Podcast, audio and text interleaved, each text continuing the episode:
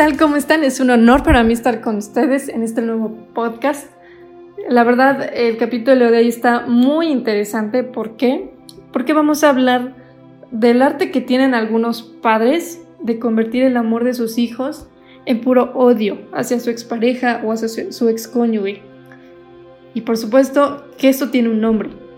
Se llama síndrome de alineación parental.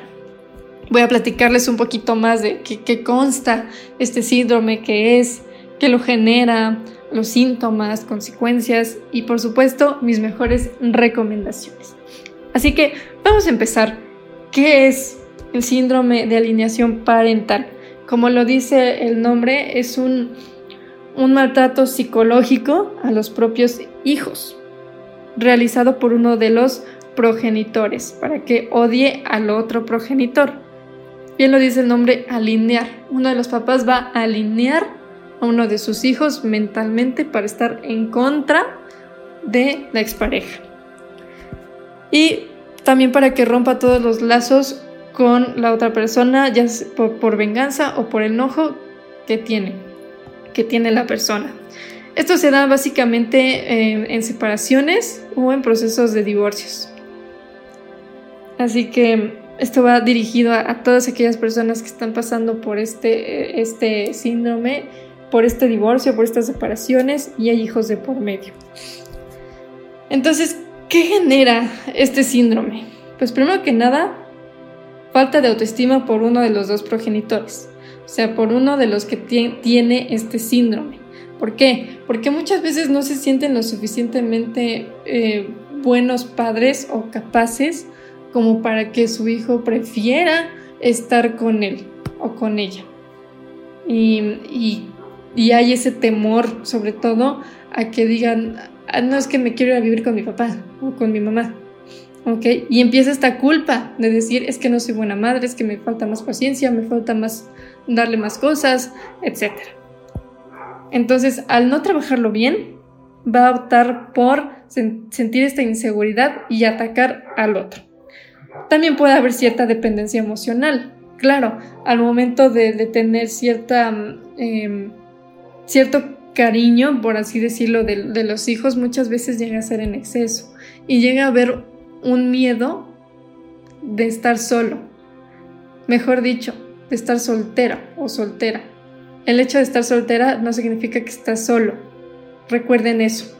Entonces, el, el hecho de que sus hijos se vayan con su expareja y estar nada más con ellos mismos, eso les genera mucho conflicto. Sí, entonces empieza a generar esta dependencia emocional. También puede ser generado por el trastorno narcisista, que pues si ustedes no han visto o no han escuchado el podcast en el que hablo del narcisismo, les invito a que lo vean, la verdad está muy muy bueno y les explico más de qué se trata este trastorno. Básicamente, eh, en este caso, se puede ver como yo voy a ver menos a mi expareja. Nadie va a ser, él no va a ser mejor papá o mamá que yo. Yo siempre voy a, darle a mi hijo siempre lo mejor, cosas de calidad, cosas caras, etc. Y por ende, también otro motivo, otro motivo que lo genera es la falta de empatía. Después de que hay un divorcio, una separación, por, por un motivo hiriente, como por ejemplo una infidelidad, es muy común que el enojo esté gobernando a la persona que tiene este síndrome.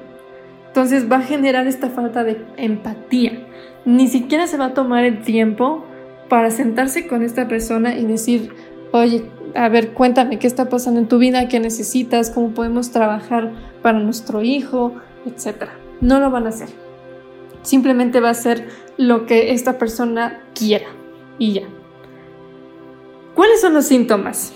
Ahorita que ya dije que lo genera, es muy importante hablar de cuáles son los síntomas. ¿Cómo pueden identificar si uno de ustedes puede ser que esté padeciendo este síndrome? Antes que nada, quiero aclarar que este síndrome comúnmente se da en niños pequeños, pero también se está dando mucho en adolescentes y adultos jóvenes, adultos como 20, de, 20, de los 20 a los 30 más o menos. ¿Cuáles son estos síntomas? Bueno, el primero es que, uno de que los hijos están de forma obligada a favor del progenitor alineador, es decir, em, a favor del, progenitor que tiene este síndrome, que está haciendo que odie al otro sin que el hijo tenga una razón, ya sea niño o adulto, sin tener una razón en especial. En los niños, esta parte del odio no lo entienden, no, no entienden en realidad por qué si mi mamá odia a mi papá, por qué tengo que estar con ella, pero pues bueno, de alguna forma prefiero estar con ella porque la veo triste, la veo mal, la veo vulnerable. Pero no entienden bien el por qué, no entienden bien que mamá está enojada o tiene este odio por una infidelidad, por ejemplo. En cambio, en adultos es diferente. En los adultos eh, se prefieren quedarse con uno de ellos o prefieren o los, los tratan de mejor manera que a otro por conveniencia o porque hay una manipulación muy bien puesta como para que a pesar de lo que haya sucedido ellos van a, darle la razón a la persona que tiene este síndrome. Porque ojo aquí las personas que tienen este síndrome son muy manipuladoras que ya lo, ya voy a practicar este, este síntoma, pero primero voy a, explicarles el siguiente, que es que llega a haber un conflicto de lealtades. Eh, los hijos llegan a creer que sus comportamientos influyen en el conflicto de los padres, sobre todo cuando son niños. Porque, eh, porque ellos llegan a sentir que todo lo que hagan o digan puede ser que cause un problema.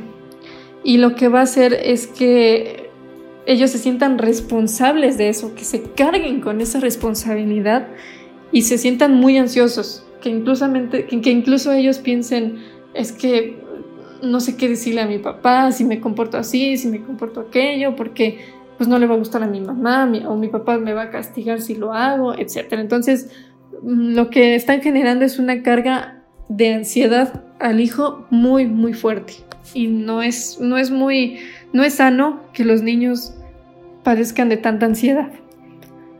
¿Y qué va a generar después? Pues culpa. Culpa, porque la realidad es que como los dos papás viven enojados, viven en el conflicto, nada de lo que haga el hijo va a estar bien. Entonces, cada cosa que haga va a ser un conflicto, va a ser un, un, castigo para el niño. Lo que me lleva al, último síntoma, que es como les decía, la manipulación. El progenitor que tiene este síndrome va a hacer falsas acusaciones del otro con su hijo. Como esto es muy común cuando tienen ya hijos adultos que dicen, ay hijo, es que yo sí intenté arreglar las cosas, pero ya sabes cómo es tu papá. Y a lo mejor el señor sí intentó hacerlo también a su modo, pero por el enojo y falta de comunicación, ni siquiera se dio cuenta. ¿ok? ¿Y qué pasa? Que ya están poniendo en contra a sus hijos en ese momento. Otra forma de manipulación es que se van a poner muy agresivos, de tal forma que van a insultar al otro y va a evitar que su, que su hijo tenga encuentros con, su, con el otro progenitor. ¿Y a qué me refiero con que, con que van que insultarán al otro? Que van a decir, ay hijo, es que yo no sé por qué te quieres ir con tu papá, si es un irresponsable, es un flojo, y te vas a hacer igual que él. Entonces a ella le está metiendo una idea al hijo de decir, no, yo no quiero ser igual que mi papá, entonces opto por no verlo, por no estar con él. Y eso va a evitar o más bien está logrando, que tenga encuentros importantes con su hijo. Otra, otra cosa también, otro tipo de manipulación es que va a evitar que, que va a esconderle cosas importantes, información importante de su hijo al otro progenitor, ya sea de cosas, problemas de la escuela, problemas económicos, problemas de salud, y todo va a querer resolverlo esa persona. También va otra forma de, manipulación es que va a optar por ridiculizar los sentimientos de su hijo hacia el otro, ¿sí? Como por ejemplo frases como yo no sé qué le extrañas a tu papá o a tu mamá, solo ve cómo me trata. ¿Ok? Y todos estos síntomas y estas manipulaciones van a generar consecuencias psicológicas y muy graves. ¿Como cuáles? Primero que nada, problemas de autoestima, porque se les va a dificultar muchísimo el tener esa, esa capacidad o esa seguridad de poder tomar una decisión y sobre todo de ver qué es lo que merece. ¿Merezco un trato bueno o merezco un trato malo? Pero eso ya se ve un poquito más en la adultez. También se generan trastornos de ansiedad, incluso en la infancia, trastornos de depresión también. Eh, llega a haber problemas en el desarrollo psicosocial, es decir, que va a aprender a, a ser una persona manipuladora. O al revés, se va a juntar, va a tener como amistades personas muy manipuladoras que a la larga lo van a llevar a hacer cosas que no son correctas y que no son sanas, claro. Otra consecuencia es que eh, los hijos crecen con enojo y odio patológico. ¿A qué me refiero? A que es muy, muy común que los niños, incluso ya adultos, tengan problemas para controlar la ira. Recuerden que una cosa es el enojo y otra cosa es la ira. El enojo es este síntoma inicial de decir me siento mal, me siento disgustado. Y la ira ya es cuando no se controla y optan por agarrarse a golpes, aventar cosas, etc. Entonces, aquí viene la parte que más me gusta, las recomendaciones. Que específicamente son cuatro recomendaciones muy importantes a tomar en cuenta. La primera es que como padres, aprendan a identificar la emoción que están sintiendo y trabajarla. Recuerden que tenemos cuatro emociones principales. El enojo, el miedo, la tristeza y la alegría. ¿Se vale sentir enojo? Sí, pero no llegar a la ira. ¿Se vale sentir tristeza? Sí, pero no llegar a la depresión. ¿Se vale sentir alegría? Sí, pero no llegar a la euforia. ¿Se vale sentir miedo? Sí, pero no llegar a la fobia. ¿Ok? Entonces, se necesitan identificar exactamente qué emociones están sintiendo por la situación, por la situación del divorcio, por la situación con, el, otro progenitor, etc.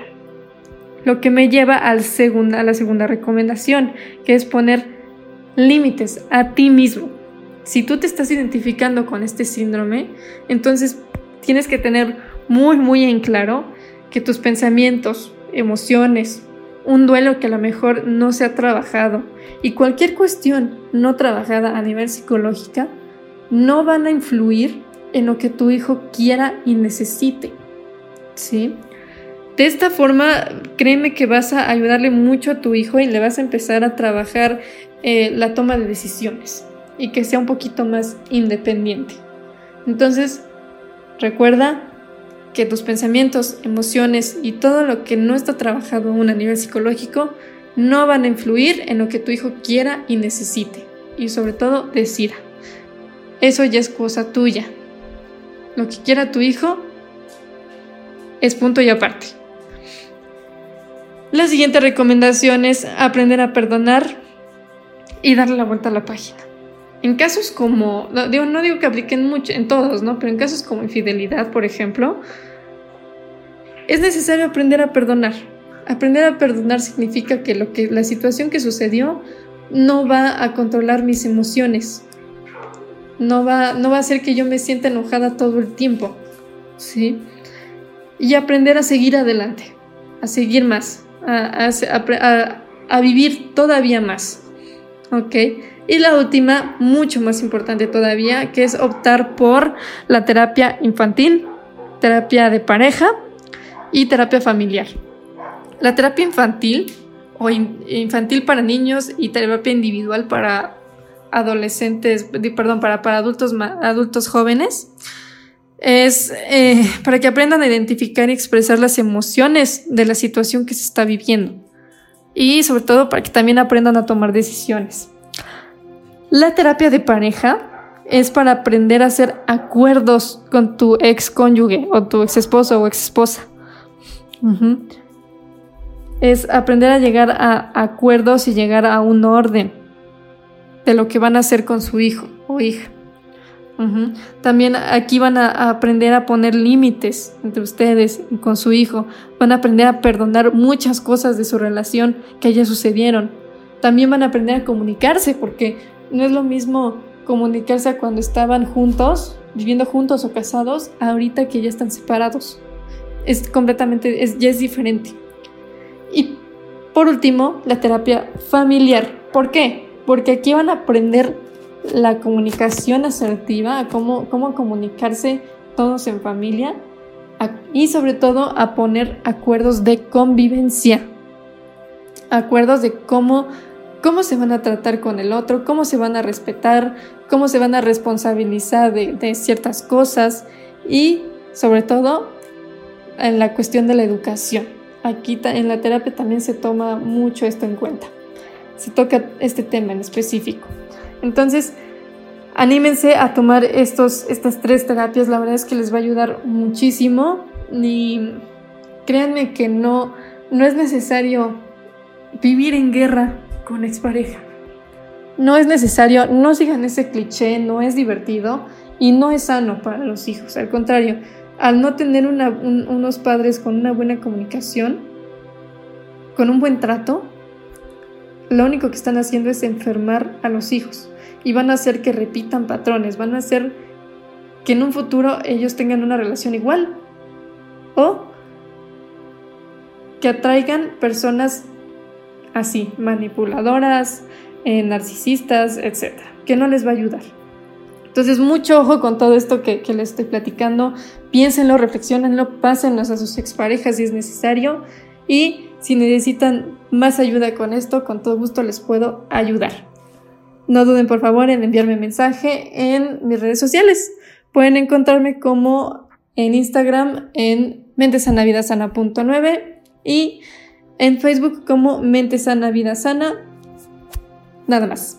Ah, y también pueden encontrarnos en TikTok para más, más consejos como mente sana, vida sana, punto.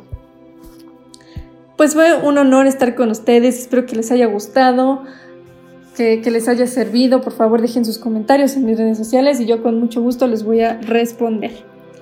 Yo soy la doctora Luz Rebeca Castillo Setecat y esto fue Sanamente. Nos vemos en la próxima.